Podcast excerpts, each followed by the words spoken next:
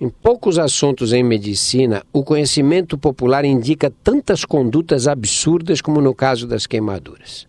Se uma pessoa se queima, logo aparece alguém aconselhando a passar manteiga, pomadas, pasta de dente, pó de café ou esfregar a lesão nos cabelos. O problema é que nas queimaduras, o fundamental é resfriar a área queimada. E a maneira mais simples, fácil, econômica e eficaz de esfriar a área queimada é abrir uma torneira e colocar a zona afetada pela queimadura embaixo da água corrente. Rapidamente a sensação de ardor e queimação vai diminuir.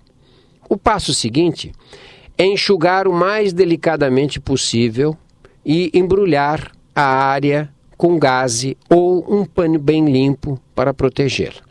Como a pele foi queimada, destruída, é preciso refazer a barreira natural, porque o contato com o ar estimula as terminações nervosas e provoca mais dor.